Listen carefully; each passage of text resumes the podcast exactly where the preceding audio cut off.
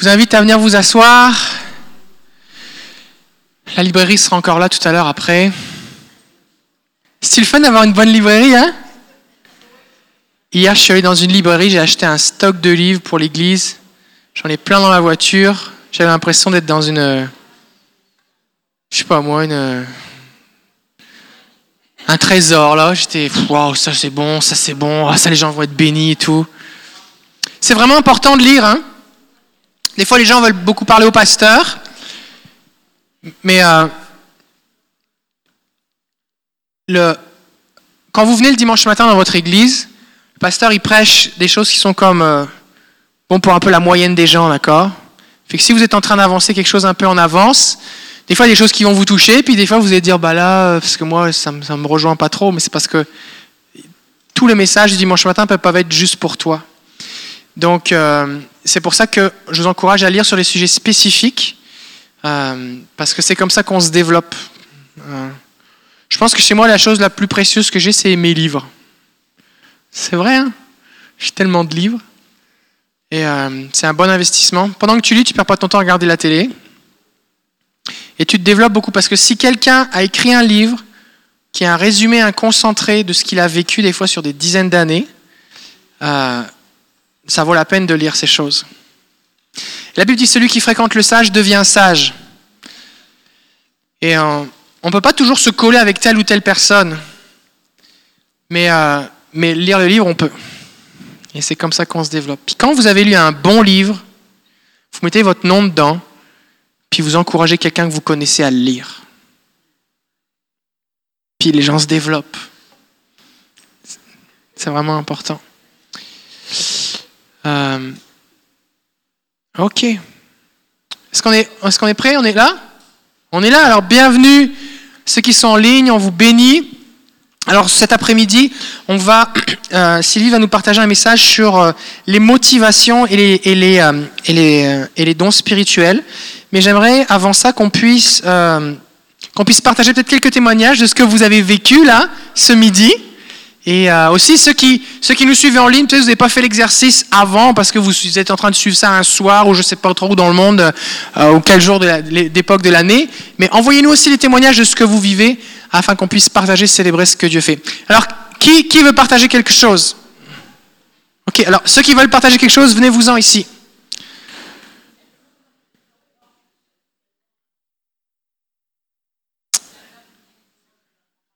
Faut choisir maintenant. Si, après, c'est trop tard. C'est bon? C'est juste ça qu'on a comme témoignage? Vous venez aussi? Ok, c'est bon. Ok. Fait que là, c'est combien de groupes? C'est deux groupes? Un groupe Un? Vous êtes ensemble? Deux. Vous, vous étiez ensemble? Et là, tu étais ensemble? Toi? Ok. Quatre groupes. ça, ça vous laisse une minute chaque. Bon, bien, bonjour. Moi, j'étais avec Madeleine. Alors, on s'est promené dans le parc, puis j'ai accosté une petite madame avec un chien. Je lui ai demandé si euh, elle acceptait qu'on fasse un petit temps de prière, comment ça allait. Oh, puis là, elle avait peur, puis elle voulait pas. Bon, ben, j'ai dit, c'est bien correct, on te bénit, puis je l'ai laissé aller. Alors, je me suis repris ailleurs, puis euh, l'autre dame, elle a voulu. Alors, euh, j'ai pris un petit moment pour elle, pour ses études avec Madeleine. Puis elle était encouragée, puis elle a accueilli la parole, puis on l'a bénie. Puis c'est merveilleux. C'est bon? Super. Toi, Seigneur. Excellent. Super. Est-ce que ça fait du bien? Est-ce qu'on est, dans, est, qu'on est dans la joie quand on a partagé quelque chose? Si vous voulez augmenter votre niveau de joie, commencez à partager l'Évangile. Il n'y a rien qui donne plus de joie que de, bénir des gens, parce que la Bible dit que celui qui arrose sera arrosé. Euh, donc, euh, c'est vraiment important. Si vous voulez augmenter votre niveau de joie, commencez à témoigner autour de vous. Anne. Oui, la première. OK, oui. La première situation, c'est une dame qui s'appelait Eliane. On, l'a vu, puis on lui a demandé simplement si on pouvait prier pour elle. On a d'accord de prier pour les gens, puis elle dit certainement ma santé. Finalement, c'est une dame, elle a eu un, traumatisme au niveau euh, nerveux. Ben, c'était nerveux, mais c'était au niveau du cerveau. C'est un ménon, ménon, en tout cas. Je, me souviens pas, en tout cas. Puis, euh, durant l'opération, pour elle, ce qui est arrivé, c'est qu'il y a eu certains nerfs, je pense, de sectionner. Puis, finalement, elle avait beaucoup de douleurs qui lui restaient dans son genou, son pied gauche, puis aussi euh, puis paralysée, puis après ça, dans le cou aussi. Ça fait qu'on était, on était les cinq à ce moment-là avec Céline et Elisette. Puis ça ne dérangeait pas, elle, qu'on l'encercle. En tout cas, on s'est retiré un petit peu du, du trottoir. Mais elle était tellement touchée d'abord par l'amour qu'on lui manifestait, mais ensuite on a prié, on a fait trois prières. La douleur est partie de 6 euh, sur 10 à, à peu près 1. C'était 1, je pense, à la fin. 4, puis après ça à 1. Et puis là, ben, elle dit, j'en reviens pas de vous avoir rencontré. Vous venez d'où? Elle dit, je sens, elle dit que je sens, ça se sentait comme une paix. euh, euh, elle sentait l'amour de Dieu. En tout cas, c'était vraiment, pardon, elle dit, vous êtes des anges. Vous êtes des dans ma vie. Puis elle voulait plus partir. hein. On sentait que nous autres, on voulait aller dîner. Puis, euh, en tout cas, fait que ça, c'est la première. Puis la deuxième, je vais laisser les autres en parler un petit peu plus, mais euh, c'est un dénommé Bob qu'on a. Et, ce qui est particulier, écoutez bien, euh, c'est qu'est-ce qui a. En tout cas, c'est ce qui a amené la suite. Juste, juste mentionner avant la suite de Bob, c'est que en fait, les gens, ils ont besoin de savoir qu'on a, ils ont besoin de savoir qu'ils sont précieux, que Dieu les aime, et c'est une façon de témoigner, de prendre du temps pour les gens, de dire oh Dieu s'intéresse à toi d'une façon concrète. Fait que souvenez-vous toujours que même si vous voulez vous entraîner, faire des exercices, vous développer, en face de vous, vous avez une personne pour laquelle Jésus est mort. Vous avez quelqu'un que Jésus attire par des cordages d'amour. Vous avez quelqu'un vers qui Dieu vous dirige. Et euh, euh, il faut aimer cette personne, une personne à la fois. Excellent. Alors, le deuxième, c'est Robert, Bob, Robert. Alors, euh, on s'en allait pour manger, les cinq. Et puis, euh, alors, euh, moi, j'étais en arrière. Puis, euh, à un moment donné, euh, je passe. Puis, il y avait un monsieur qui était assis euh, à une petite table, un café. Juste à côté, on allait là. Et puis là, il, a parlé. Il dit Mon Dieu, il dit Je sens l'énergie de vous autres, les mesdames. Là. Ah, j'ai dit Ah oui? J'ai dit Oui, oui. Il dit surtout de elle. Ça fait qu'il dit, euh, ah, j'ai dit, ben là, ça, c'est le Saint-Esprit. J'ai dit, attends une minute, attends, attends, attends, bouge pas de là. Fait que là, je m'en vais chercher les autres. J'ai dit, venez-vous-en, là. J'ai dit, il y en a un qui a été touché. Fait que là, euh, il, il a expliqué ce qu'il qu'il avait ressenti, tout ça. Mais du moment qu'il nous a vus, il a ressenti, lui, il, est un peu mêlé, là, dans des diverses énergies, mais ça, là, c'était une bonne énergie. Fait que là, j'ai dit, ça, c'est le Saint-Esprit. Alors, j'ai dit, veux-tu, on va prier pour toi si tu as des besoins. Il a tellement été touché, il y a des problèmes dans tout. Tout, tout, tout, là. Hein? Euh, il y avait sa colonne, euh, son dos qui était pas d'argent, problème euh, financier. Euh, il y a eu un accident, je pense, en ta- taxi. Fait que vous avez prié pour lui. Après ça, qu'est-ce qui s'est passé? Là, tu sentais là, que le Saint-Esprit le- l'envahissait, là, puis il, pleu- il s'est mis à pleurer parce qu'il était touché par l'amour de Jésus. Puis il dit, vous êtes des anges. Il dit, ah oui, je suis chrétien. Il a été chrétien déjà, mais tu vois que, bon, il- le chemin, il a bifurqué quelque part, là. Mais il chemine et Jésus le touche et l'attire. Il revient. C'est comme si oui, le Seigneur venait le reprendre. Puis là, euh, il a été très touché. Puis euh, le dos s'est amélioré beaucoup. Il s'est levé. euh, mais le, le négatif, il disait, j'avais beaucoup de voisins négatifs. Puis là, ça a comme ça a tout rempli. Puis bon, là, il était pas rien que ça. Mais là, il a été libéré avec la, la l'onction du. Fait que là, ce qu'on voit, ce qu'on voit, c'est que la Bible dit que l'ombre de Pierre guérissait les malades, et cet homme, en vous voyant, a ressenti la présence de Dieu. Fait que c'est important, c'est important de, de, les gens là qui sont loin de Jésus, c'est sûr qu'ils croient un paquet de mensonges. Vous, vous en croyez juste un petit peu moins qu'eux. C'est vrai. Vous croyez encore plein de mensonges. Pourquoi? Parce qu'à chaque fois que vous entendez la vérité, c'est comme ah ouais, j'avais pas pensé à ça. Ah ouais, c'est vrai. Mais ça vient confronter des mensonges, d'accord? Fait que vous en croyez juste moins que. Fait que vous laissez pas arrêter par des trucs, des langages, tout ça. Oui, c'est le Saint Esprit, on reste là-dessus, mais les gens le ressentent. Est-ce que c'est pas une bonne nouvelle que tu es tellement rempli du Saint Esprit que les gens ressentent la présence de Dieu sur toi? Mais, oui, je comprends qu'il pleurait, qu'il t'ait touché. Fait que c'est important de dire, et vous remarquez, c'est que Jésus dit, voici les signes qui escorteront ceux qui auront cru en mon nom. Et alors qu'on y va, Dieu est avec nous. Vous voulez plus de présence de Dieu? Allez-y. Il a dit, je me suis senti élevé. Et le Seigneur, il est très drôle parce qu'il met dans mon cœur, dis-lui que le ciel est ouvert pour lui. Et juste derrière lui, il y avait l'annonce du restaurant, c'était marqué ouvert. Alors j'ai dit, Bob, the sky is open for you. Puis là, je le fais se tourner vers la fenêtre. Et là, la joie est venue. Anne a eu dans son cœur de le bénir financièrement. Et ensuite, Clarilène aussi. Et il n'y avait pas de travail, il n'y avait plus d'argent, plus de- plus d'argent pour acheter du pain, du beurre, puis il y a deux enfants, six ans et deux ans. Fait que vous avez, vous avez été envoyé par le Seigneur et le Seigneur vous a dirigé. Et c'est ce que cet homme a dit, élevé, c'est ça, hein, c'est que quand on donne des paroles d'encouragement, c'est ça que ça fait, c'est que ça élève les gens. Des fois, les gens ont une vision de la prophétie comme déclarer les jugements sur les gens, mais c'est pas ça. On est là pour élever, relever les gens. Et les gens sont, sont attirés comme ça vers le Seigneur. Excellent. Apprendre le français. Et moi, je pensais, si les dents se replacent, il va être capable d'apprendre le français. C'est bon, c'est bon. Euh, oui, moi, c'est euh, mon témoignage, c'est hier, ça s'est produit. J'ai une amie de longue date, puis euh, je l'ai vue deux- les deux dernières fois. Elle court après moi pour avoir de la prière. Puis elle sent vraiment la présence de Dieu. Puis hier, ça a été merveilleux. Même la première fois, elle dit qu'elle s'en est sentie pour trois jours ou trois semaines, en tout cas pour un bout de temps. Puis ce que j'avais prié pour elle, c'est ça s'était partiellement accompli. Euh, aussi, euh, on va sur un témoignage parce qu'il y a encore des gens. oui, non, mais je trouve ça merveilleux parce que moi, euh, je, elle court après moi vraiment, là, puis dans un lieu public, là. Puis moi, j'ai pas, j'ai pas peur de prier pour elle, puis euh, je vais continuer. La Bible dit venez, voyez, goûtez combien Dieu est bon. Et c'est ça l'idée en fait. C'est qu'on fait goûter la bonté de Dieu. Et après, c'est les gens qui disent, mais donne-moi de cette eau. C'est ce qui s'est passé avec la Samaritaine. Jésus lui dit, si tu bois encore de cette eau, tu auras encore soif. Celui qui boit de l'eau que je lui donnerai, oh, euh, bien, n'aura plus jamais soif. Et elle dit, donne-moi de cette eau. Et c'est ça que ça produit, merci beaucoup, c'est ça que ça produit l'action du surnaturel. Les miracles ne convertissent pas les gens. Quelqu'un, un pasteur m'a dit récemment, et puis avec toutes les guérisons que vous voyez dans votre église, est-ce qu'il y a plein de gens nouveaux en plus dans votre église? Je dis non, pas vraiment. Oui, on en a, mais, mais pas vraiment. Parce que les miracles, c'est juste une façon de goûter Dieu.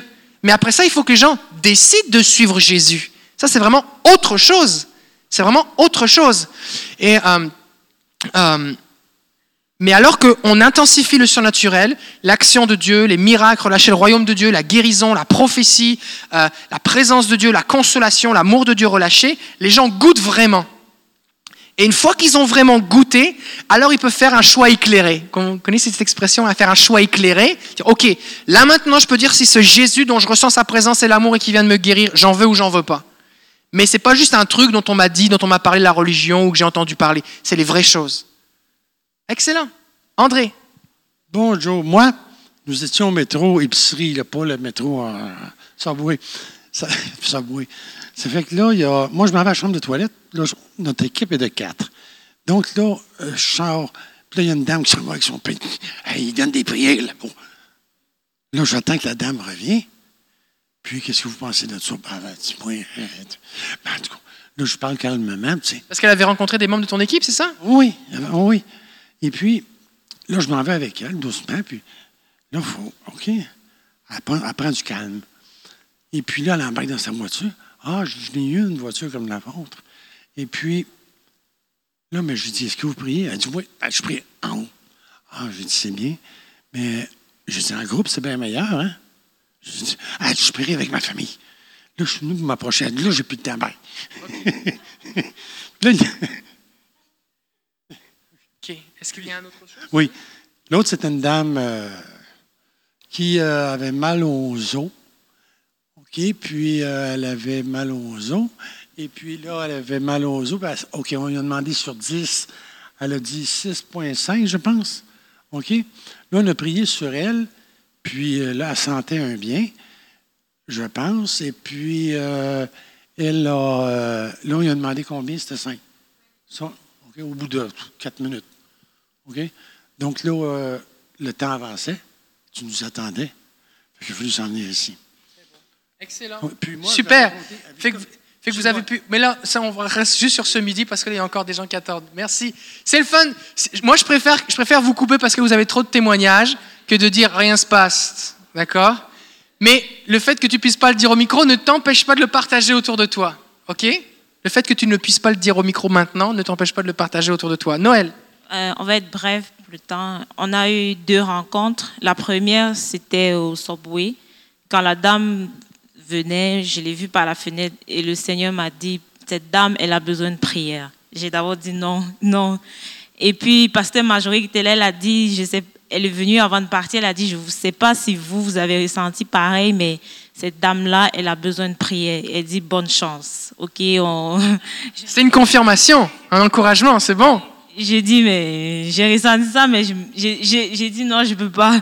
Elle dit non, bonne chance. Et puis je me lève, je m'en vais avec elle, on prie. On a prié pour elle, elle a ressenti la paix. Et puis euh, elle, elle avait, le Seigneur a, révélé chez elle qu'elle avait euh, quelque chose qu'elle veut pardonner, qu'elle n'arrive pas à se pardonner elle-même. Et puis le Seigneur m'a mis dans le cœur le rejet, le rejet, le rejet. Ça, c'est la première personne qu'on a rencontrée. Et la deuxième rencontre, c'est une dame qui avait une Donc cette femme a ressenti la paix. La paix, c'est important. Les, gens cherchent la paix. Les gens dépensent de l'argent, détruisent leur santé, font toutes sortes de niaiseries pour chercher la paix. Et quand ils goûtent la paix, waouh ne considérez pas le fait que la personne a reçu la paix est moins important qu'elle avait moins mal au dos. Des fois, des gens vont sentir la paix, vont se convertir, et d'autres personnes vont être guéries du dos, même quelque chose de comme vraiment extraordinaire, et ils vont pas pour autant se convertir. D'accord? Fait que c'est important de, de, de valoriser tout ce que Jésus fait. Voilà notre deuxième personne. Très bien. Wouh! Très bien. Fait qu'on va, on va en parler plus tard. On va en parler plus tard. Allez-y, Ikea. Ok, excellent. Super. Fait que là maintenant, ce qu'on va faire, c'est que j'aimerais qu'on puisse. Combien ici, combien ici vous avez abordé quelqu'un qui ne voulait pas qu'on prie pour lui? Vous êtes encore vivant? Combien ici euh, vous avez euh, euh, été étonné qu'en fait les gens sont plus réceptifs que ce que vous pensiez? Oui? Super. Des fois, on a des a priori sur les gens, on n'ose pas, et puis alors qu'on va de l'avant, eh bien, on dit, oh, mais en fait, les, les- les gens, les gens ont été surpris. Euh, super. Combien ça vous donne le goût de recommencer? Combien est-ce que vous avez plus de joie et de confiance maintenant qu'avant de le faire tout à l'heure? Yes Fait que là, maintenant, ce qu'on va faire, on va euh, écouter Pasteur Sylvie, qui va nous partager un message. Fait que ah oui, pardon. Eh, Viens-t'en, viens-t'en. Fait qu'on a un groupe, on a un groupe ici à l'église euh, qui- dont, dont Marlène s'occupe là, et euh, fait que c'est, fréquemment il va y avoir des sorties comme ça pour aller prier. Puis c'est plus le fun en groupe pour s'entraider, s'encourager. Fait que je vais la laisser en parler. Alors, euh, c'est ça, c'est un groupe qui s'appelle Kickstart Québec, qui est sur Facebook. Donc, si ça vous intéresse, faut noter le nom. Et puis, euh, dans le fond, c'est simple, c'est juste pour nous encourager vous-même. Si vous avez le goût de sortir puis de faire de l'évangélisation, vous pouvez aller directement sur le mur et le groupe privé voit que telle personne veut sortir tel jour, telle date. Et puis là, les gens vont dire oui, j'aimerais ça y aller avec toi. Ou, euh, fait que c'est libre. Et euh, pourquoi ça s'appelle Kickstart? Ben, c'est que souvent, ben, on a besoin d'un petit coup de kick pour nous aider à vouloir starter, à vouloir débuter. Et euh, j'ai découvert que c'est vraiment plus facile quand je suis avec d'autres personnes que juste moi et mon mari. Donc, ça s'appelle Kickstart Ville de Québec. Et c'est vraiment juste pour comme le territoire de ici, là, pas, c'est juste la ville, parce que bien entendu, je n'irai pas en faire à, Trois-Rivières, puis tout ça. On se limite dans le territoire, là, ben, Québec et les environs. Fait que les gens peuvent aussi venir te voir directement. Et puis, euh, si vous n'avez pas retenu le nom, vous nous écrirez, on vous donnera les infos. Donc, Kickstart Québec. Excellent. Est-ce que vous avez soif de Jésus? Fin de plus? Est-ce qu'on peut accueillir Pasteur Sylvie?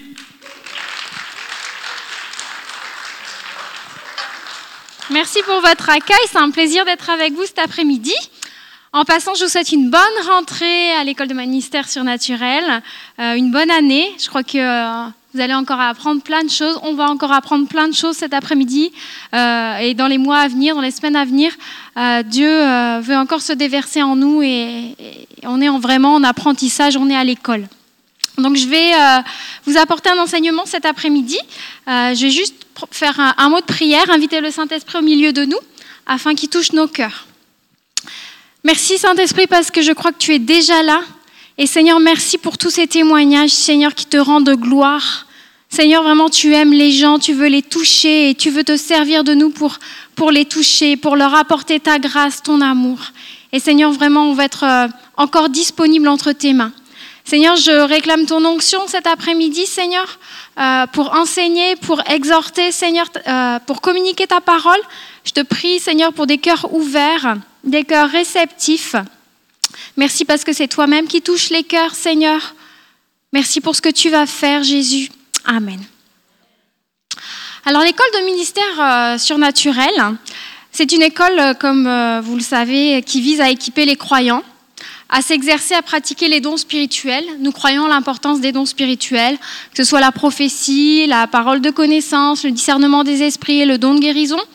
Euh, et par le, par le passé, euh, l'année dernière notamment, il y a eu des temps de prière, il y en aura encore, des temps d'activation, des temps euh, d'importation des dons spirituels. Et on va re- revenir à la parole cet après-midi. On veut retourner dans la parole pour voir à quoi servent les dons. Euh, 1 Corinthiens 14, 7, version parole vivante, nous dit En chacun de nous, je pense que les versets, pas besoin de prendre vos bibles, tout est affiché. En, chacun de nous, l'esprit se manifeste d'une façon particulière, mais les dons qu'il nous accorde nous sont toujours conférés en vue du bien commun. L'expression à retenir là, c'est en vue du bien commun. Euh, 1 Corinthiens 14, 12, dans le même chapitre, de même vous, puisque vous aspirez aux dons spirituels, que ce soit pour l'édification de l'Église, que vous cherchiez à en posséder abondamment. Ce qui nous est dit dans ces deux versets, c'est que les dons de l'Esprit servent pour édifier les autres. Je dois rechercher les dons spirituels pour édifier les autres, pour bénir les autres, pour bénir mon Église et ceux que le Seigneur veut toucher. Les dons spirituels, comme on vous l'a enseigné, ce sont vraiment des cadeaux que Dieu nous fait. Comme le nom, son nom l'indique, c'est des dons. Dieu nous donne des, des- des- des dons, des cadeaux, pour être en bénédiction aux autres. Le problème, c'est que des fois, il y a un décalage entre nos aspirations à prophétiser, à guérir les malades, à exercer les dons spirituels et les motivations de notre cœur. Je veux parler des motivations du cœur cet après-midi. Pourquoi réellement voulons-nous exercer les dons spirituels? Je veux parler de ce qui peut être caché dans notre cœur. Alors c'est sûr, nous sommes des enfants de Dieu, l'amour euh, de Dieu a été répandu dans nos cœurs par le Saint-Esprit. Et quand on sort dans la rue, par exemple, euh, comme vous l'avez fait ce midi, quand vous vous laissez diriger par le Seigneur, j'ai aucun doute que vous voulez bénir les gens, vous voulez que les gens soient guéris, moi aussi. Euh, on veut les voir sauvés, on veut les voir connaître le Seigneur. Mais il y a les bonnes motivations, mais des fois notre cœur est quand même mélangé. Il y a un mélange dans notre cœur entre des bonnes motivations et des mauvaises qui sont charnelles. Notre cœur, nous dit la Bible, peut être tortueux. Donc je vais parler des motivations du cœur cet après-midi et puis des choses sur lesquelles on doit veiller pour garder un cœur pur. La parole nous dit, garde ton cœur plus que toute autre chose, car de lui viennent les sources de la vie. Proverbe 4, 23. Et dans la version français courant, euh, ça, donne ça. Avant tout, prends garde à ce que tu penses au fond de toi-même, car ta vie en dépend. Ta vie en dépend, rien que ça. Prends garde à ce que tu penses au fond de toi-même, ta vie en dépend. On peut partir de l'exemple de l'église de Corinthe.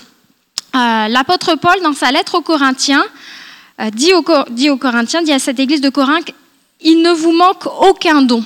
Au chapitre 1, direct, il, leur dit d'emblée, il ne, vous- manque aucun don. Les Corinthiens exerçaient les dons spirituels, il ne leur manquait aucun. Et c'est précisément dans la première épître aux Corinthiens qu'on trouve, trouve l'enseignement sur les dons spirituels au chapitre 12 et au chapitre 14. Donc, assurément, cette Église vivait des manifestations du Saint-Esprit. Pourtant, l'apôtre Paul doit les reprendre. Parce que euh, au sein de l'Église de Corinthe, il y avait des problèmes de rivalité, de division, d'orgueil, de comparaison malsaine. Donc les Corinthiens avaient les dons spirituels, mais ils se comportaient charnellement. Et c'est possible malheureusement. Nous sommes appelés à manifester les fruits de l'esprit autant que les dons de l'esprit. Sinon, nous allons discréditer la parole de Dieu par notre attitude. Alors sur quoi devons-nous veiller et quels sont les pièges à éviter? Je vais vous mentionner quelques pièges, on y en aurait certainement d'autres, Euh, quelques pièges à éviter, des choses qu'il faut veiller dans notre cœur. D'abord l'orgueil et le désir de gloire personnelle. Dieu t'a donné des dons pour édifier les autres, je vous l'ai mentionné en préambule. Donc pour édifier les autres et pas pour te glorifier toi-même avec, pas pour t'enorgueillir. On ne doit pas se servir de nos dons pour notre gloire personnelle. Les dons sont là pour servir les autres. Et on, voit dans la parole que Jacques et Jean euh, voulaient être les premiers dans le royaume de Dieu. Souvenez-vous de ce passage où ils demandent expressément à Jésus, puis d'ailleurs ça va susciter l'indignation des autres disciples, est-ce qu'on peut être assis l'un à ta droite, l'un à ta gauche quand tu seras dans ta gloire Ils voulaient être les premiers. Ils avaient des mauvaises motivations. Ils avaient euh, un désir de, gloire personnelle. Et encore une fois, on ne doit pas discréditer l'évangile avec de mauvais motifs. On ne veut pas susciter l'indignation des autres, être une pierre d'achoppement à cause de notre orgueil. Et euh, notre ministère, nos dons ne sont pas des faire-valoir personnels pour nous élever au-dessus des autres. On ne doit pas se sentir supérieur aux autres parce qu'on a tel ou tel don spirituel, tel ou tel appel, tel ou tel ministère. On ne doit pas dire regardez mon don d'opérer des miracles, regardez euh, comment je guéris les, les malades, applaudissez-moi, regardez comme je suis un grand prophète, une grande prophétesse de Dieu. Comment est-ce que tu réagis lorsqu'on t'applaudit? Est-ce que tu t'enorgueillis? Est-ce que tu recherches les applaudissements, la gloire qui vient des hommes? Quelqu'un a dit, il faut rechercher les applaudissements de la part de celui qui a les mains percées. C'est pas de moi, mais je l'ai retenu. Ceux qui font les plus grands miracles, les plus grands prodiges, ils le font dans le nom de Jésus. Ils ont reçu leur don, leur autorité de la part de Dieu lui-même, et la puissance qui agit au travers d'eux, c'est la puissance du Saint-Esprit. L'apôtre Paul, en parlant aux Corinthiens, leur dit, Qu'as-tu que tu n'aies reçu? Et si tu l'as reçu, pourquoi te glorifies-tu comme si tu ne l'avais pas reçu? Donc veillons à ce que notre cœur ne tombe pas dans l'orgueil, à ne pas se glorifier de nos dons. Ce ne sont pas des faire-valoir. C'est un danger. C'est un danger. Le deuxième piège, dans le même ordre d'idée, c'est la soif de reconnaissance. Ça se ressemble un petit peu. Euh, des fois, notre désir d'exercer les dons spirituels, de faire du ministère, est alimenté par une soif de reconnaissance personnelle. On pense que si on guérit des malades, si on prophétise, les gens vont enfin reconnaître notre valeur. Alors on cherche les applaudissements, les acclamations, et encore une fois, les dons deviennent un moyen de gratification personnelle. Il faut régler ces problèmes intérieurs d'estime de soi si on, se rend compte qu'on a besoin de reconnaissance et qu'on cherche la reconnaissance des autres au travers de, de nos dons. Et on règle ces problèmes intérieurs d'estime de soi en découvrant l'amour inconditionnel de Dieu. Nos dons ne servent pas à être reconnus aux yeux des autres. Nous n'avons rien à prouver aux autres. On n'a rien à prouver aux autres. Et même si tu as un grand ministère, que tu exerces les dons spirituels avec puissance, je vais te le dire, ça ne va pas guérir les blessures de ton cœur. La soif de reconnaissance, le besoin de sentir qu'on a de la valeur ne va pas être étanché. Ça sera jamais assez. Tu peux guérir des milliers de malades. Si tu as un problème d'estime de soi, des blessures dans ton cœur issues de ton enfance, ce n'est pas le fait d'être un grand prophète ou de guérir des milliers de gens qui va régler ton problème intérieur. Il n'y a que l'amour de Dieu qui peut combler nos cœurs et guérir de notre mauvaise estime de soi. Un troisième piège, c'est la comparaison. C'est le fait de dire, bah, celui-là ou celle-là euh, a plus de dons que moi, il a reçu plus de dons que moi. On est frustré car on voulait le don de l'autre. C'est Dieu qui décide et il distribue les dons comme il veut et quand il veut. C'est lui qui décide. Et on ne doit pas faire la course aux dons, on ne doit pas rechercher à tout prix les dons, on doit veiller sur notre cœur. Il ne doit pas y avoir de course euh, à, l'importation, à, des, des compétitions, ça peut devenir malsain. On doit par contre avoir une soif saine des dons de Dieu, parce que la parole nous dit d'aspirer aux dons, euh, aux dons les meilleurs. On doit y aspirer mais pas avoir d'esprit de compétition. Et ça m'est, euh, arrivé une fois de donner une parole prophétique à un groupe de leaders euh, j'ai vraiment été saisie par le Saint-Esprit. J'ai prophétisé vraiment, Dieu, le, le Saint-Esprit m'a saisie.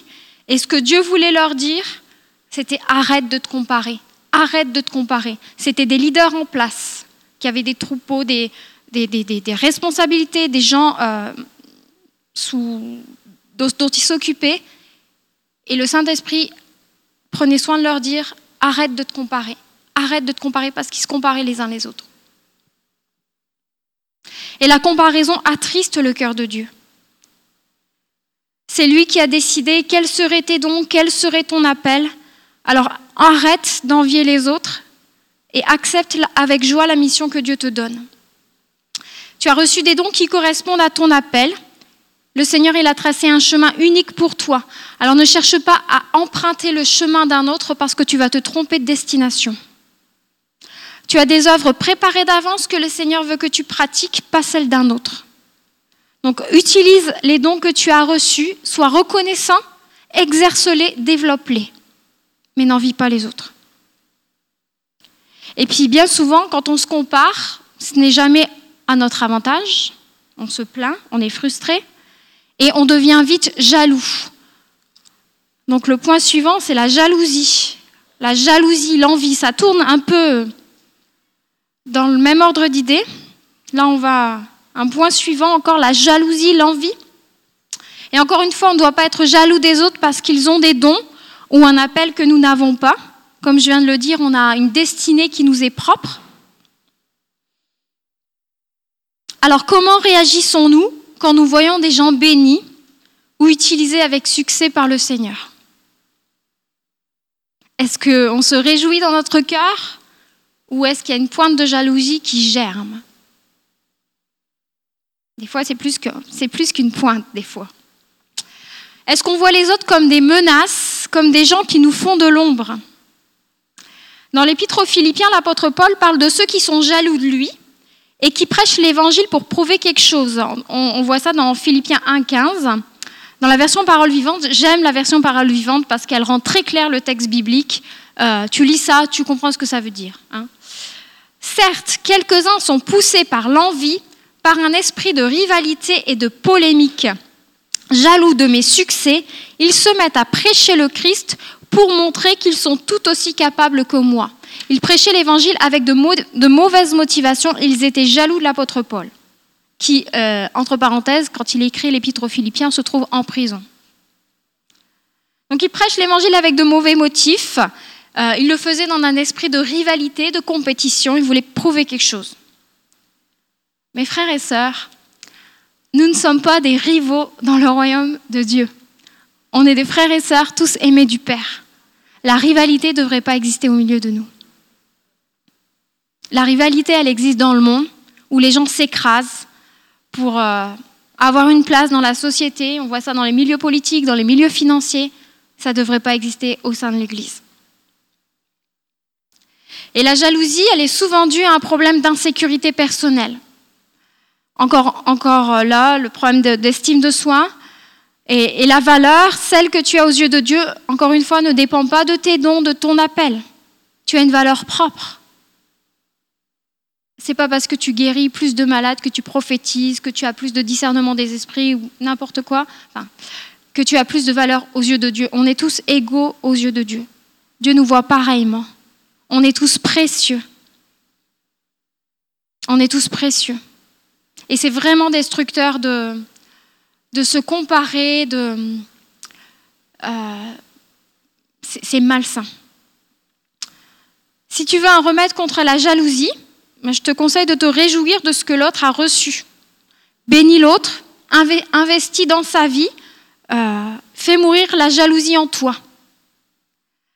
Puis je veux vous dire que quand Dieu bénit quelqu'un, euh, quand Dieu donne quelque chose à quelqu'un, ce n'est pas à notre détriment, parce qu'il y en a encore plein pour nous. Donc on ne doit pas se jalouser les uns les autres. La jalousie est quelque chose de destructeur, c'est elle qui a conduit au meurtre Caïn. Euh, c'est elle qui a conduit les frères de Joseph à le vendre. On a différents exemples dans la parole. On a l'exemple du roi Saül qui a très mal fini, qui a été rongé par la jalousie. Euh, il avait été choisi par Dieu pour être roi, il avait été oint par le prophète Samuel, c'était lui le roi, il était à la tête du peuple, il était le premier et malgré tout, il était jaloux. Il y avait tout, il y avait le royaume, c'était lui le roi, il n'y avait personne d'autre au-dessus de lui, mais malgré tout, il était jaloux de David. Donc encore une fois, veillons sur nos cœurs pour ne pas tomber dans ce travers. Un autre danger, c'est celui de l'amertume, du manque de pardon. Des fois, on peut être amer vis-à-vis des autres parce qu'ils nous ont blessés. Vous avez même des gens, des fois, qui sont amers vis-à-vis de Dieu. Et l'amertume, c'est un poison. J'ai déjà dit ici à l'église, c'est quelque chose qui nous ronge de l'intérieur, dont il faut se débarrasser. C'est quelque chose qui pollue notre cœur et qui nous empoisonne. Et même si les autres nous ont réellement fait du mal, il va quand même falloir décider de pardonner. Jésus a dit dans la prière du Notre Père, Pardonne-nous nos offenses comme nous pardonnons aussi à ceux qui nous ont offensés. Et des fois, on passe vite. Pardonne-nous nos offenses comme nous pardonnons aussi à ceux qui nous ont offensés. Amen. Et on a les versets après, car c'est à toi qu'appartiennent le règne, la puissance et la gloire dans tous les siècles. Donc Amen.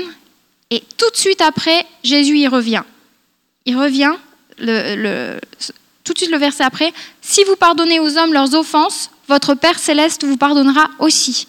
Mais si vous ne pardonnez pas aux hommes, votre Père ne vous pardonnera pas non plus vos offenses. On ne veut pas prendre le risque d'être à la porte du ciel, la porte du ciel étant fermée parce qu'on n'a pas pardonné les offenses à autrui. Ça, c'est un risque qu'on ne veut vraiment pas prendre. On ne peut pas servir Dieu avec un cœur amer. Et il faut vraiment se débarrasser de l'amertume, il faut le décider, il faut l'arracher de nous parce qu'elle, elle va nous coller à la peau, elle ne va pas nous quitter. C'est vraiment une décision qu'on doit prendre.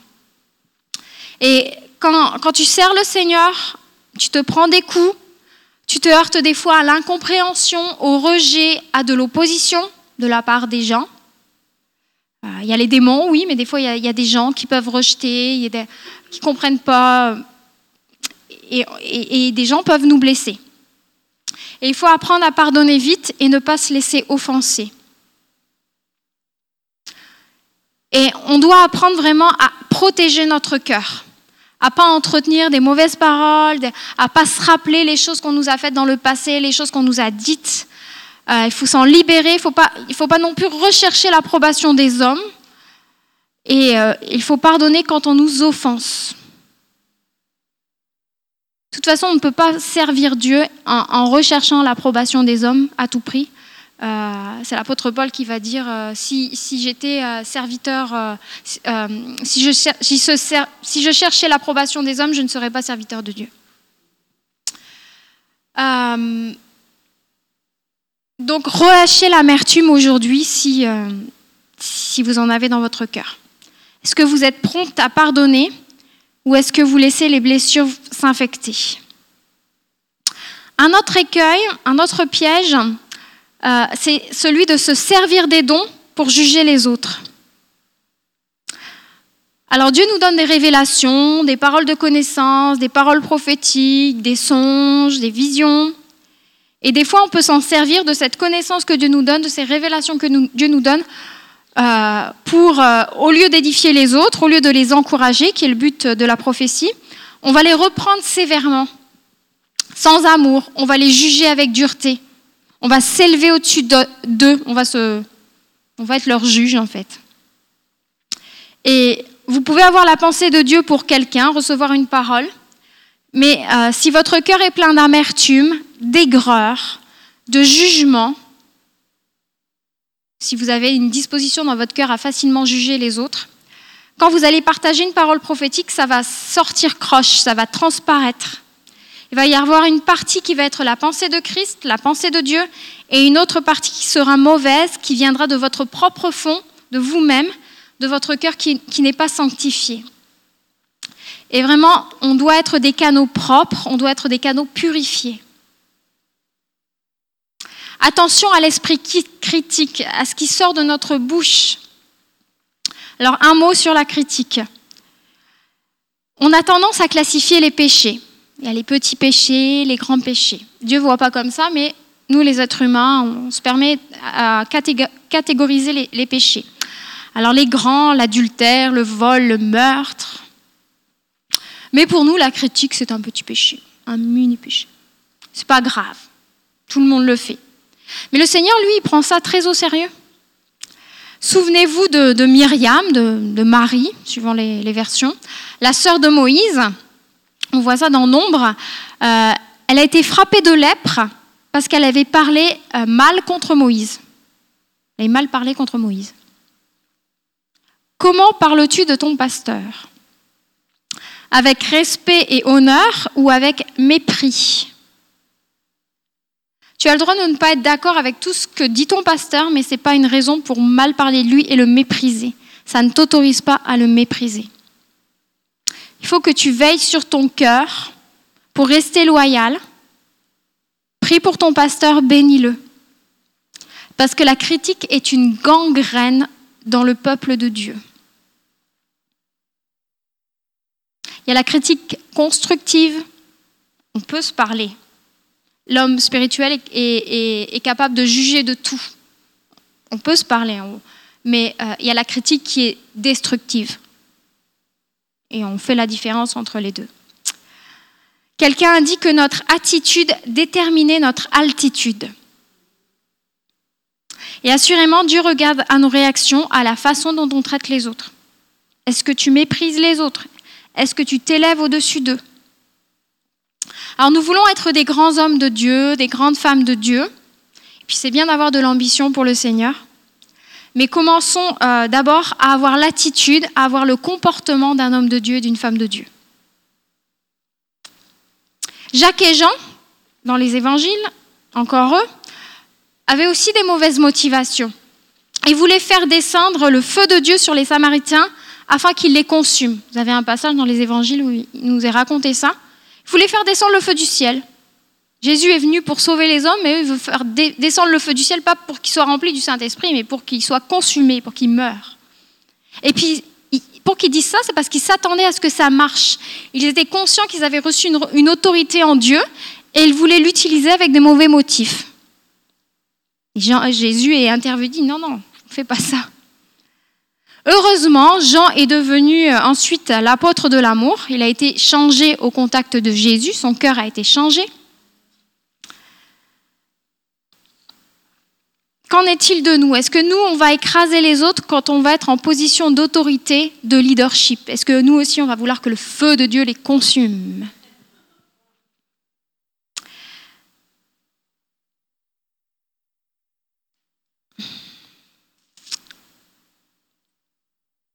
Pas parce qu'on a des dons et que même on marche dans la sanctification qu'on est autorisé à juger les autres. Parce que des fois, on ne se souvient pas de où, le Seigneur nous a pris. Dans la deuxième épître aux Corinthiens, l'apôtre Paul déclare que l'autorité qu'il a reçue, que Dieu lui a donnée, elle sert à construire, à édifier l'Église et non à la détruire. Donc encore une fois, ce que Dieu nous donne, c'est pour édifier les autres et pas pour, s'imposer à eux. Un dernier piège que je vous mentionne cet après-midi, je vais aussi parler d'autre chose, mais euh, un dernier piège, c'est la cupidité. On ne sert pas le Seigneur avec nos dons pour gagner de l'argent. Ça semble évident, mais des fois, dans l'esprit de certains, ce n'est pas, pas sûr. Est-ce que la cupidité peut être une faille dans mon cœur? Des fois, il y a des gens, ils ont un ministère, mais ils ont un but de gagner de l'argent avec ça. On a l'exemple de Simon le magicien dans Acte 8. Alors Simon, pour vous replacer le contexte, il a cru au Seigneur, il s'est fait baptiser, il voit les miracles et les prodiges que Dieu opère. Il voit que le Saint-Esprit est donné par l'imposition des mains des apôtres. Et puis alors il va voir Pierre et il va lui proposer de l'argent il va lui dire, il va leur dire à Pierre et à Jean, accordez-moi aussi ce pouvoir, afin que celui à qui j'imposerai les mains reçoive le Saint-Esprit. Il veut ce pouvoir, ce don de Dieu, et il veut l'acheter avec de l'argent. Et l'apôtre Paul, euh, Pierre va, lui répondre sévèrement, que ton argent périsse avec toi, puisque tu as cru que le don de Dieu s'acquérait à prix d'argent. il n'y a pour toi ni part ni lot dans cette affaire, car ton cœur n'est pas droit devant Dieu. Le cœur de Simon n'était pas droit devant Dieu. Il voulait acheter les dons de Dieu. Et puis on peut se demander si euh, lui-même n'aurait pas fait payer ses services une fois reçu le don qu'il réclamait. Il voulait peut-être se faire de l'argent. Et l'apôtre Paul donc a, vu que son cœur n'était pas droit devant Dieu et il, a refusé de lui accorder ce don. Il n'y a pour toi ni part ni lot dans cette affaire car ton cœur n'est pas droit devant Dieu. Attention à nos motivations. Et la parole nous dit aspirer aux dons les meilleurs. Mais est-ce qu'il est possible que le Seigneur ne nous ait pas encore donné les dons auxquels nous soupirions parce qu'il a vu les mauvaises motivations dans notre cœur, parce qu'il a vu qu'on pourrait faire des dégâts avec. Le désir de Dieu, vraiment, c'est de nous les accorder. Et Dieu ne fait pas de favoritisme et, on n'a pas besoin d'être parfait pour recevoir les dons. Ceux qui exercent les dons spirituels ne sont pas parfaits. Je vous l'ai expliqué avec euh, l'exemple des Corinthiens. Et on n'a pas besoin d'être parfait pour recevoir des dons, ce n'est pas méritoire. Cependant, le Seigneur sonde nos cœurs quand même. Et il voit nos motivations. Il voit les motivations les plus profondes. Et je crois que certaines mauvaises motivations peuvent constituer un obstacle. On doit rechercher les dons spirituels, les dons de Dieu avec un cœur pur, dénué de tout intérêt propre. Le Seigneur, il veut qu'on examine nos cœurs. Alors toutes ces choses, la comparaison, la jalousie, la cupidité, toutes ces choses que j'ai citées sont nuisibles. Elles limitent l'action de Dieu en nous et au travers de nous. Et euh, c'est nécessaire de régler ces failles dans notre cœur avec l'aide du Seigneur. Alors comment faire maintenant pour éviter ces pièges? Eh bien, on doit apprendre à veiller sur nos cœurs, sur nos voix, sur nos pensées. Je vous relis le verset euh, du début. Garde ton cœur plus que toute autre chose, car de lui viennent les sources de la vie. Si tu veux une vie abondante, ton cœur doit être purifié des impuretés, de ce qui nuit à ta communion avec le Seigneur. Et de même qu'on fait le ménage chez nous, généralement une fois par semaine, plus si tu as des jeunes enfants, Quand tu fais le ménage chez toi, tu fais les poussières sur les meubles, euh, de, même que tu, fais ça chez toi, de même, eh bien, tu, dois faire le ménage de ton cœur régulièrement. T'attends pas chez toi qu'il y a une montagne de poussière sur tes meubles, normalement, si, tu veux vivre dans un, environnement sain, hygiénique. Et eh c'est la même chose avec notre cœur. Tu fais pas le ménage chez toi avec un gros karcher, j'espère. Des fois, c'est nécessaire. Mais normalement, tu as un balai, une mop. Puis quand la poussière, elle revient, bah, tu recommences parce que ça revient. Bah, c'est la même chose avec notre cœur. On enlève les impuretés au fur et à mesure quand on s'aperçoit qu'il y en a. Tu veilles à garder ton cœur propre, pur. T'attends pas que ton cœur soit rempli de, de déchets, de toutes sortes de choses pour le nettoyer. Tu fais au fur et à mesure. Puis le problème, c'est que des fois, on passe plus de temps, plus d'énergie à nettoyer nos maisons. Nos maisons sont impeccables, surtout quand on reçoit du monde, mais on oublie de nettoyer nos cœurs.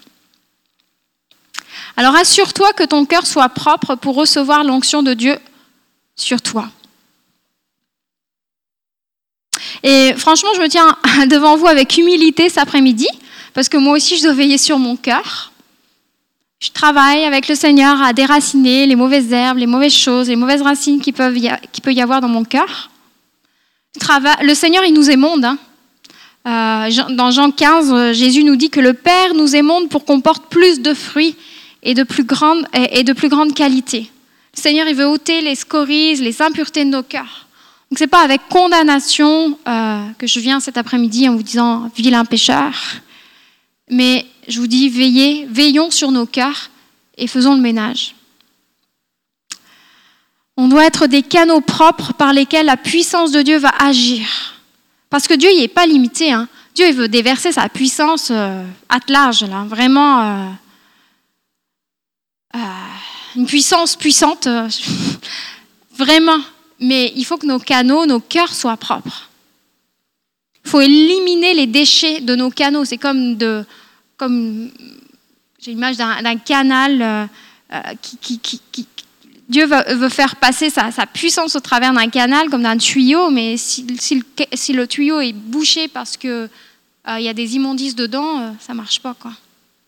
C'est à nous de nettoyer nos cœurs. Jésus a dit, heureux ceux qui ont le cœur pur, car ils verront Dieu. Alors laissez-vous émonder cet après-midi. Si le Seigneur a, commencé un processus d'émondage en vous, qui vous montre des choses, eh bien, laissez-vous faire, même si ça fait un peu mal pour le moment. Il y a un processus où on doit mourir à ces choses, à nos mauvaises motivations, à nos mauvais sentiments, pour être des instruments encore plus, plus puissants entre les mains de Dieu. Et euh, au bout d'un moment, on verra qu'on aura le cœur transformé, on sera, on sera réjoui de ce qu'on est devenu. Donc si tu viens à l'école de ministère surnaturel pour être formé, équipé, recevoir des dons, t'entraîner, c'est bien, c'est super, mais laisse aussi le Saint-Esprit travailler ton cœur.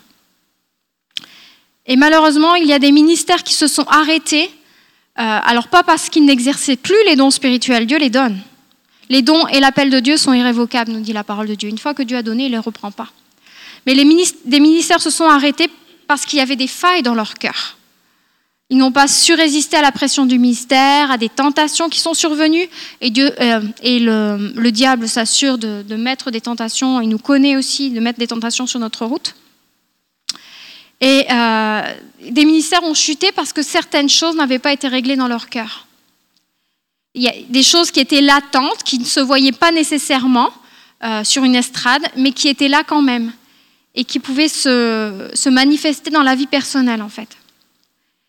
Et un jour, la faille devient béante et le scandale éclate.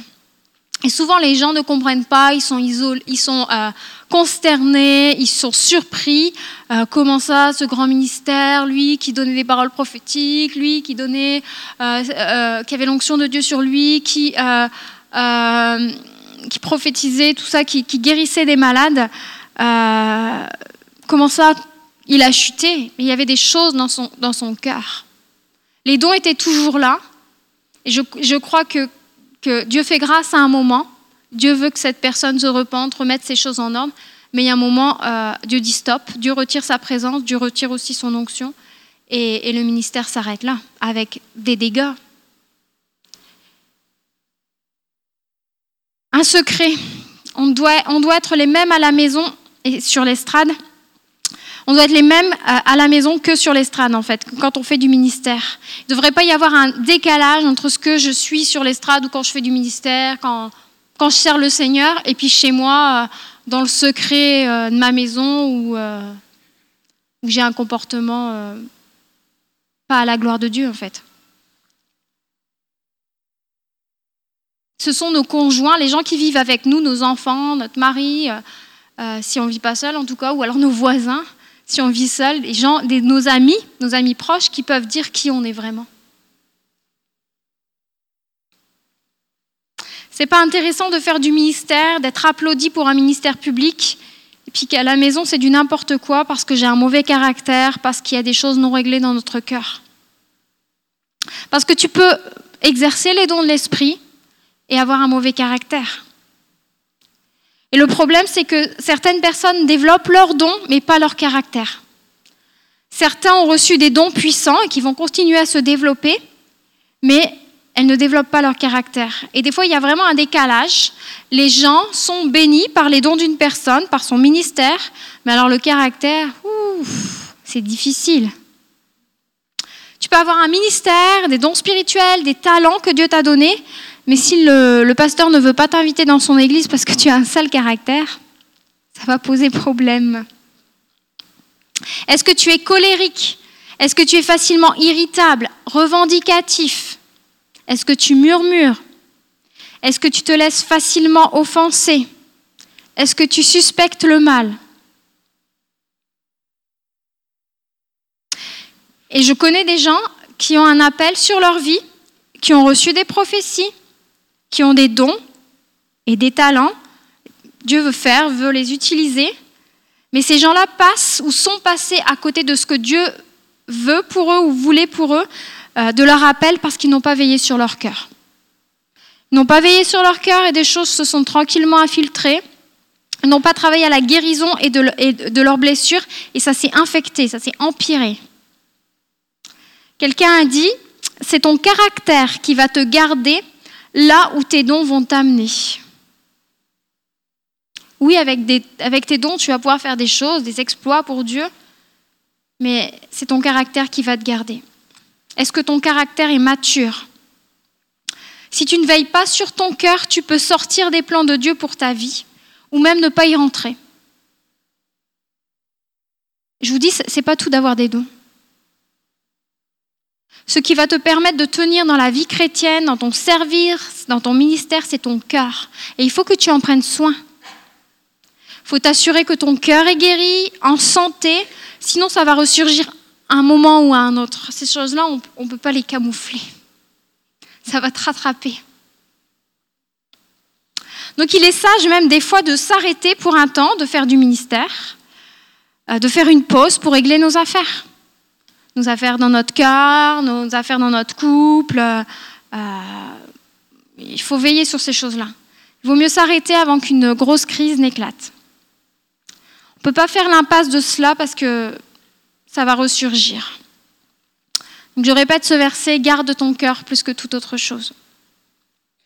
La parole nous dit n'attristez pas le Saint-Esprit. Vous trouvez ça dans Éphésiens 4, 30. Et le verset juste après, Éphésiens 4, 31, donc n'attristez pas le Saint-Esprit. Comment on peut l'attrister? Vous trouvez la réponse dans le verset suivant. Faites disparaître du milieu de vous, dans la version parole vivante, c'est très clair, faites disparaître du milieu de vous toute mauvaise humeur, toute aigreur, toute rancune et tout esprit de revendication. La mauvaise humeur, l'aigreur, la rancune. Bannissez de votre vie les explosions de colère, les injures, les criailleries, les remarques blessantes. Tout ça, ça attriste le Saint-Esprit de Dieu. Puis ça, c'est dans notre quotidien. Hein. C'est les gens avec qui l'on vit qui peuvent en faire les frais, en fait. Mais Dieu le voit tout ça. C'est un problème. Donc tu cherches à grandir dans l'exercice des dons spirituels c'est super, mais recherche aussi le fruit de l'esprit. Ça va bénir les autres. Et les fruits de l'esprit, vous connaissez la liste que vous trouvez dans Galates 5. C'est l'amour, la joie, la paix, la patience, la bonté, la bienveillance, la fidélité, la douceur, la maîtrise de soi. En fait, ces fruits de l'esprit que tu manifestes sont le reflet de l'accès que tu laisses à Dieu pour transformer ton cœur. c'est parce que Dieu te change, tu te laisses transformer euh, par le Seigneur, par le Saint-Esprit, que tu manifestes les dons, euh, que tu manifestes les fruits de l'Esprit. Développe tes dons et développe aussi le fruit de l'Esprit en toi. On doit exercer les dons de l'Esprit et porter les fruits de l'Esprit, les deux. Pas les dons sans les fruits et pas les fruits de l'Esprit sans les dons. On a vraiment besoin des deux. Et nous sommes appelés à être transformés de gloire en gloire par l'Esprit de Dieu. Alors comment éviter encore ces pièges? On doit rester connecté au cœur de Dieu. On doit examiner nos cœurs, examiner nos motivations, laisser la parole de Dieu nous reprendre quand c'est nécessaire, laisser le Saint-Esprit nous parler. On reconnaît nos torts. Le Seigneur, il nous connaît. Hein. Des fois, il pointe le doigt parce que nous, des fois, on n'est pas conscients. Alors, ce n'est pas la peine de s'affliger, de... Ah. mais on reconnaît nos torts, on s'approche avec humilité du Seigneur Seigneur, purifie mon cœur, change-moi, transforme-moi, et il va le faire. C'est pas compliqué. Hein. Dieu ne veut pas nous laisser dans cet état-là. Mais ça, demande juste de l'humilité, de dépendre du Saint-Esprit, de se laisser étirer. Et le cœur de Dieu, si on se rend compte qu'on a ces choses-là dans, nos cœurs, il faut chercher le cœur de Dieu. Et le cœur de Dieu se trouve dans la prière. Il vient se chercher dans la prière. Et si tu passes du temps dans la présence de Dieu, le Seigneur va déverser son cœur sur le tien, il va te changer et euh, tu vas de plus en plus ressembler à Jésus. La douceur, euh, ces choses vont devenir naturelles en fait. Il va y avoir une source surnaturelle à laquelle tu te plugues, tu te connectes, de manière à ce que ces choses-là deviennent naturelles chez toi, dans ton cœur. Le cœur que le Seigneur recherche, c'est un cœur humble et doux. Jésus était doux et humble de cœur. un cœur pur. Et on veut dire avec le roi David, Ô Dieu, crée en moi un cœur pur, renouvelle en moi un esprit bien disposé. Un cœur pur, un cœur qui dépend de lui. Un cœur qui recherche la gloire de Dieu et non sa gloire. Un cœur intègre, un cœur honnête. Développons notre intégrité dans nos relations, dans nos finances. Un cœur qui aime les autres, qui n'est pas égoïste, qui n'est pas centré sur soi. On a réellement besoin d'un cœur qui aime les gens. Le chapitre 13 de 1 Corinthiens, où les questions, c'est le chapitre de l'amour, vous le connaissez, il est intercalé justement entre les chapitres 12 et 14 de 1 Corinthiens, où il est question des dons spirituels. Notre amour doit être le fondement, la base sur laquelle s'exercent les dons spirituels. Euh, l'apôtre Paul va dire 1 Corinthiens 13, toujours ce chapitre. J'ai beau être le plus inspiré des porte-paroles de Dieu, sans amour, je ne suis rien. Ça veut dire, en d'autres termes, il dit, je peux donner des super paroles prophétiques, des paroles de connaissance très précises, mais la parole me dit, sans amour, je ne suis rien. Je peux, le, don, je peux l'avoir développé euh, à outrance, à 100%, mais sans amour, là, si je cherche juste ma gloire en donnant des paroles prophétiques, applaudissez-moi, le grand prophète, que je m'intéresse même pas à la personne, là, bah, sans amour, je ne suis rien. La version de Parole vivante de 1 Corinthiens 13 euh, est assez euh, percutante. Euh, j'ai juste sélectionné quelques, quelques extraits parce que c'est assez long, mais l'amour selon Dieu, nous est dit, celui qui aime est patient. Il est plein de bonté et de bienveillance. Il cherche à être constructif, donc pas de critique. Et il se plaît à faire du bien aux autres. Il ne cherche pas à accaparer. Il est libre de toute envie, il ne connaît pas la jalousie. Pas de jalousie. Lorsqu'on aime, on ne cherche pas à se faire valoir, à se mettre en avant. On n'agit pas de manière présomptueuse. Celui qui se rengorge s'étale et s'enfle d'orgueil n'est pas inspiré par l'amour. Aimer, c'est aussi se conduire avec droiture et tact. L'amour prend des égards et évite de blesser ou de scandaliser. Il n'est pas dédaigneux. On ne méprise pas les gens. C'est 1 Corinthiens, 1 Corinthiens 13, mais la version parole vivante. Aimer, ce n'est pas penser d'abord à soi, chercher son propre intérêt, insister sur ses droits, l'esprit revendicatif dont on parlait tout à l'heure. L'amour n'est pas irritable, il ne s'écrit pas contre les autres, il n'est pas susceptible. Quelqu'un qui se laisse offenser, comme on disait tout à l'heure. Quand on aime, on ne médite pas le mal et on ne le soupçonne pas chez les autres. Si on subit des torts, on n'en garde pas rancune. Vous avez un peu le résumé de, à l'inverse euh, des bonnes choses, justement, euh, qu'il faut développer, chercher à développer dans notre cœur. Alors le Seigneur, il recherche des serviteurs qui ont un cœur pur, sur lesquels il va pouvoir déverser son onction.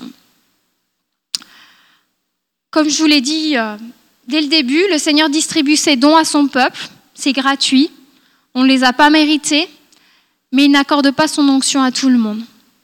Il accorde à ceux qui le cherchent avec un cœur pur. Et on voit dans la parole que l'huile d'onction a été versée sur David, celui qui avait un cœur selon Dieu. Le Seigneur n'a pas choisi les frères de David qui étaient pleins d'orgueil et de mépris. Il a choisi David parce qu'il avait un cœur selon Dieu. Et Dieu l'a ensuite élevé parmi le peuple au plus haut rang. Il l'a oint par l'intermédiaire du prophète Samuel. Et Dieu a fait une alliance avec David. Et vraiment, Dieu cherche des gens qui ont un cœur. Pas des talents, pas des dons. Les talents et les dons, c'est Dieu qui les a donnés. Mais Dieu cherche des gens qui ont un cœur. Et vraiment, ce qui te qualifie, ce qui te qualifie pour l'œuvre de Dieu, c'est ton cœur. Dieu voit ce qu'il y a au fond de nos cœurs. La Bible nous dit l'homme regarde à ce qui frappe les yeux, à, ce qui, euh, à, l'apparence, mais l'Éternel regarde au cœur. Alors on peut essayer d'impressionner des fois les gens et tout, de faire le show, euh, Dieu, il voit notre cœur. Hein. Alors cet après-midi, je vous invite à, laisser Dieu continuer à vous changer. Euh, Occupez-vous de veiller sur votre cœur, de rester en communion avec le Seigneur. Et le Seigneur va lui déverser son onction sur vous et il va ouvrir les portes qui, qui, qui, qui, qui veut qu'ils soient ouvertes en fait. Fais ta part, cherche le Seigneur, laisse-toi changer par lui et le Seigneur lui va déverser son onction sur toi, il va ouvrir les portes. Je termine avec ce dernier verset qu'on trouve dans Ecclésiaste 10, 1. Les mouches mortes infectent et font fermenter l'huile du parfumeur. Les mouches mortes infectent et font fermenter l'huile du parfumeur. Et en fait, on est comme ce flacon de parfum. Euh, Dieu, veut déverser son onction, son huile d'onction sur nous. Mais quelles sont les mouches mortes qu'on doit enlever de notre flacon cet après-midi? Qu'est-ce qui infecte, qu'est-ce qui pollue notre cœur?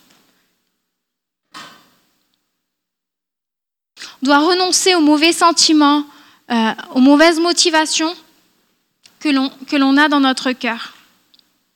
Pardonne si tu dois pardonner. Renonce à l'amertume. Viens faire le ménage dans ton cœur. On veut laisser Dieu cet après-midi sonder notre cœur. Seigneur, il avait un cœur humble et doux et on veut avoir un cœur semblable au sien. On va prendre un temps de prière. Puis ce message-là, ça nous concerne tous. Hein. On a tous des choses. Euh, il y a tous de la poussière qui, est sur nos meubles. Là. Moi, j'ai un piano euh, chez moi. des fois, ouh, faut nettoyer le piano parce qu'il y a plein de poussière. Il fait beau en décoration, mais il prend, la poussière, ce piano. Bah, nos cœurs, c'est pareil. Euh, on est tous pareils. On est tous des êtres humains. Et bah, Seigneur, viens faire le ménage dans mon cœur. Puis quand il fait, c'est bien fait. Alors, je vous propose de vous lever. Et puis, euh, si euh, vous pouvez venir, David va, va entonner un cantique, hein, il, enfin, il va, va louer le Seigneur. Puis, c'est un temps avec le Seigneur maintenant. Vous pouvez euh, euh, juste venir déverser votre cœur, venir, Seigneur, change mon cœur si s'il y a des choses qui vous ont rejoint cet après-midi, ou juste dire au Seigneur, Seigneur, je veux créer en moi un cœur pur. Ou Seigneur, je veux avoir un cœur comme le tien, un cœur humble et doux.